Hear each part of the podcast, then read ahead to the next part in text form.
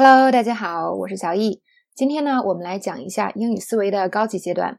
那么前两天呢，已经讲了初级阶段以及中级阶段。那么在初级的阶段呢，我们必须要学很多地道的表达，是吧？尝试把它们用起来。那中级阶段呢，这些表达不但要用起来，用的地方要对，并且呢，你整个句子的构建、语序、习惯都要符合 native speaker 他们说话的习惯。这个听起来很简单啊，做起来其实是有难度的。所以其实呢，从英语中级思维这里就是比较有难度的课程内容了。那么我们的课程呢，肯定是啊，相对是一个金字塔型。那么基础的东西是最多的。那么关于中级和高级的内容呢，会间歇性的出现。那么今天讲这个英语高级思维呢，就是啊，如果你的句子构建的已经很好了，很符合外国人说话的习惯了，这是我的学生里也有不少啊，我看到过。但是呢，很多人存在这样的一个问题，就是在说一段话的时候。啊，你的说话习惯是不符合 native speaker 的习惯的，也就是说，啊，你句和句之间的逻辑以及衔接是有问题的。那么，在这个级别以下的同学呢，这个问题就更多了，是吧？那今天呢，我们就着重说一下这方面的问题。啊，那么给大家举几个例子。呃，第一个例子呢，就是 Kevin 他去找他的经纪人商量以后要怎么过，因为他不想再演 Many 这部剧了。啊，他的经纪人对他训话所说的一段话，我们来听一下。Right. Listen to me very carefully, Kevin. The network owns you. They can sue you for damages. They could bankrupt you. And even if someone slipped a chill pill into their collective drink, you would still be legally unable to work for the next two years. That's for any studio, any network, television or film。那么这段话的语境呢，就是在 Kevin 得知自己跟电视台已经签了两年的合约啊，不能随便走的情况下，说那如果我不同意呢？他的经纪人就这样跟他说了一大堆。那么意思呢，核心意思就只有一个，并不是你想走就可以走的。那他是用什么样的语言来表达了这个意思呢？其实呢。这个整体的句子结构是非常简单的，大部分都是短句。那么首先呢，他说了一个最基本的问题，就是你是属于这个电视台的，他们可以对你做很多事情，是吧？所以你没有办法走。The network owns you. They can sue you for damages. They could bankrupt you. 就是说，你属于这个电视台，他们既可以告你，又可以让你破产。那我们可以看到呢，这三个都是非常短、非常简单的句子。那很多同学呢都可以写得出来，或者即使呢你用不到一模一样的词，是吧？我们也可以写出一样的意思。那么接下来呢，这个经纪人又说了一个特殊情况，就是说，除了刚才这个基本情况，是吧？就算是他们不这样去针对你，你法律上也是跟啊公司有两年合约的。那么这个时候他说的是 an even if someone slipped a chill pill into their collective drink, you would still be legally unable to work for the next two years。那这个地方大家可能理解上有问题啊，就什么叫 slipped a chill pill into their collective drink？那呃，英语有这样的一个说法，就叫做 take a chill pill。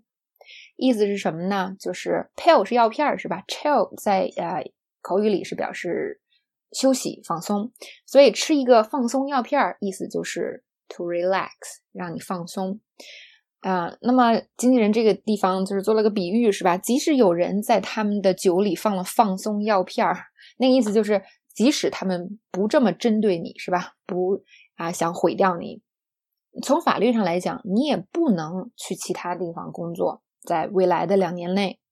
所以最后强调了一下，是吧？就是说你不能工作是什么呢？就是任何一个工作室 （studio）。Network 电视台，television or film 电视或者电影，你全都不能演。所以，嗯，这两大部分，除了中间那个 slip a chill pill 稍微有点难度以外，那我们可以选择不用这样的语言，是吧？我们可以用非常简单的语言，我们说，even if the network doesn't want to like sue you，doesn't want to destroy you，然后后边接的这句话还是一样的，you will still be legally unable to work for the next two years。 For any studio, any network, television or film，这样的结构。嗯，那么我们平时同学们在口语中犯错的地方在哪儿呢？首先呢，我们假设你的用词是吧，你的句式句子本身都已经没有大问题了，因为平时遇到更多的同学是从最最基本的表达就错了，表达和一个句子内的语序是吧，句子构成就有问题，然后再写一段话的话，那简直就是一个大杂烩。那如果你是这样，还在这样的情况下呢，你来问我的话，我没有办法直接给你一个。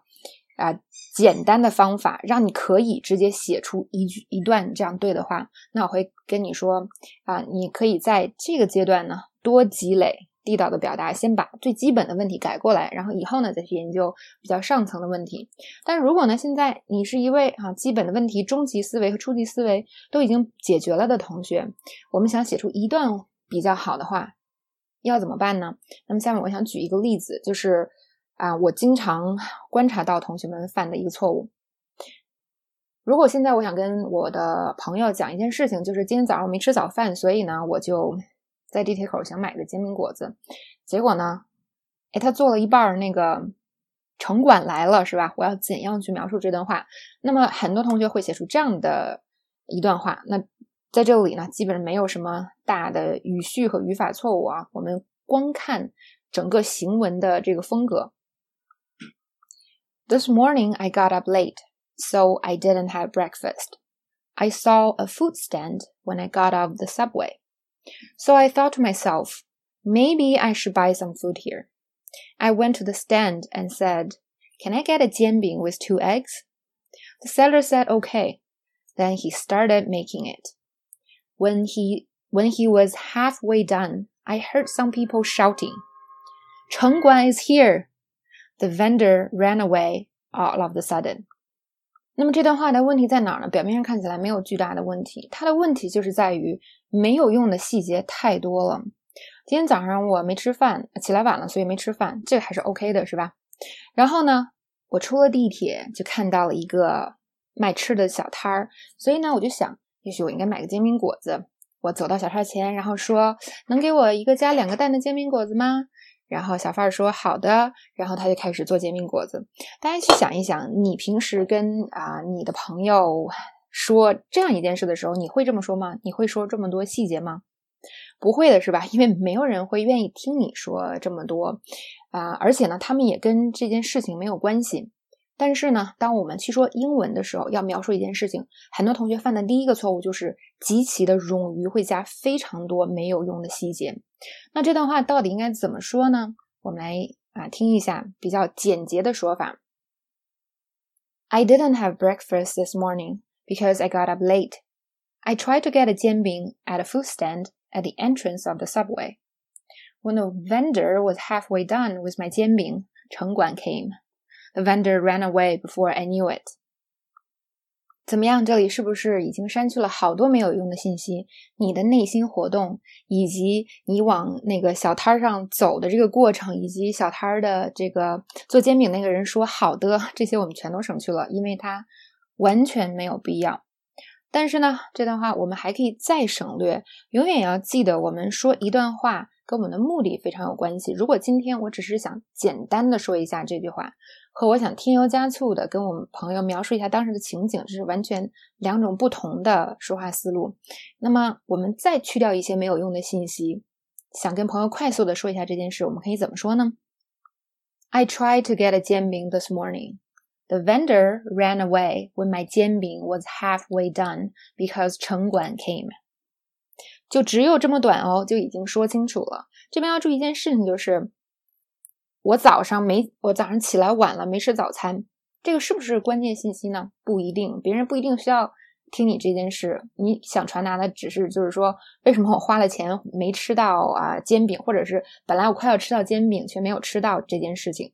所以呢，你就只简单的说，今天早上我尝试我要买一个煎饼就好了。第一句话特别的简洁，之后呢？嗯，我在地铁口想买煎饼，在地铁口这个信息有没有用呢？没有什么用，我们可以去掉。还有呢，就是啊，我跟一个小贩儿买，我看到一个摊儿，同样都是没有必要的信息，我们就直接说做煎饼的这个小贩儿啊，在啊给我煎饼做到一半的时候跑了，大家也就已经脑补出来你是在一个煎饼摊买这么一个煎饼了，所以这个信息呢也是没有用的。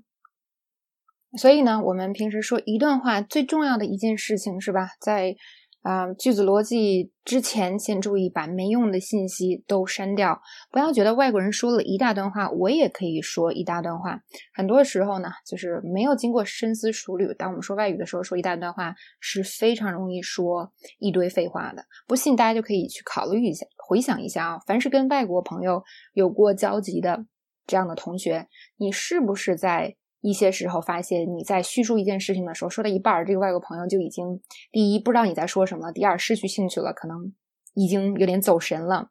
那很可能就是我刚才说的这个原因。那我们再回去看刚才那个经纪人跟 Kevin 说的话，是吧？本质上他就是在威胁他。所有的句子都非常简短，非常 to the point，没有废话。那之间的逻辑关系的衔接呢，是非常。简单的一种衔接，没有什么复杂的思路，所以我们在美剧的学习过程中呢，不妨自己经常分析一下别人说的话，是吧？他们之间的逻辑关系是什么？以及没有废话，这个尤其是在美剧里的很多这个台词写的是非常好的，它到底是怎样没有废话的？好，这是其中的一个方法。那么在这个英语思维建立的高级阶段呢，给大家提一些建议，是吧？就是。啊，在说话繁简这方面，首先呢，这个语言能力不足的时候，会导致你去过分注重细节。那么，但是如果你语言能力比较好了以后，那这一点呢，就一定一定要注意。嗯，如果你以前语言能力不足啊，注过分注意细节，就会导致你说话的时候思路不明确，缺乏全局观。如果你不太注重训练自己这个方面的话，啊，你英语即使变好了，还是会有这个问题。一定不要觉得自己积累的英语表达多了，是吧？呃，句子也写的不错了，然后以后就高枕无忧了。那么还有更上一层的问题。那对于基础不是很好的同学呢，这个啊，还有一个问题就是见的太少，不知道好的表达是什么样子的。就是说，无论是美剧呢，还是啊电影里的台词呢，你可能没有太仔细的去观察、分析、去思考过啊，所以很多时候呢是一带而过。自己呃说话的时候，还是完全按照自己的思路去想。那解决方法呢有几个，第一个就是增加口语储备。其实你口语知识越多，理论上你对我刚才讲的东西就越好了解啊。你要不断的对比自己和 native 啊 speaker 的表达的区别。一个特别简单的方法就是你。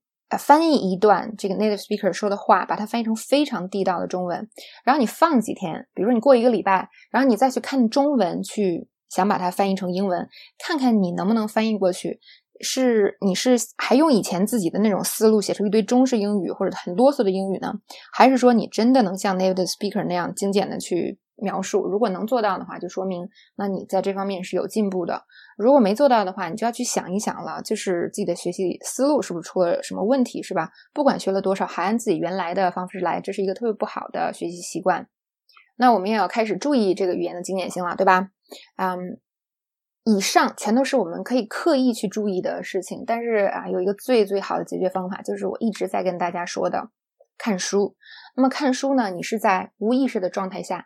大量的接收这些语言的衔接，所以你的大脑呢，就是在无意识的去吸收啊，去这个 process 这些东西，这个真的是非常重要的。刻意的学习，就是我刚才讲的那些，和这种无意识的大量吸收，两者相结合，会让你的英语进步非常的快。你要想英语进步快，两者缺一不可，每一个都要做。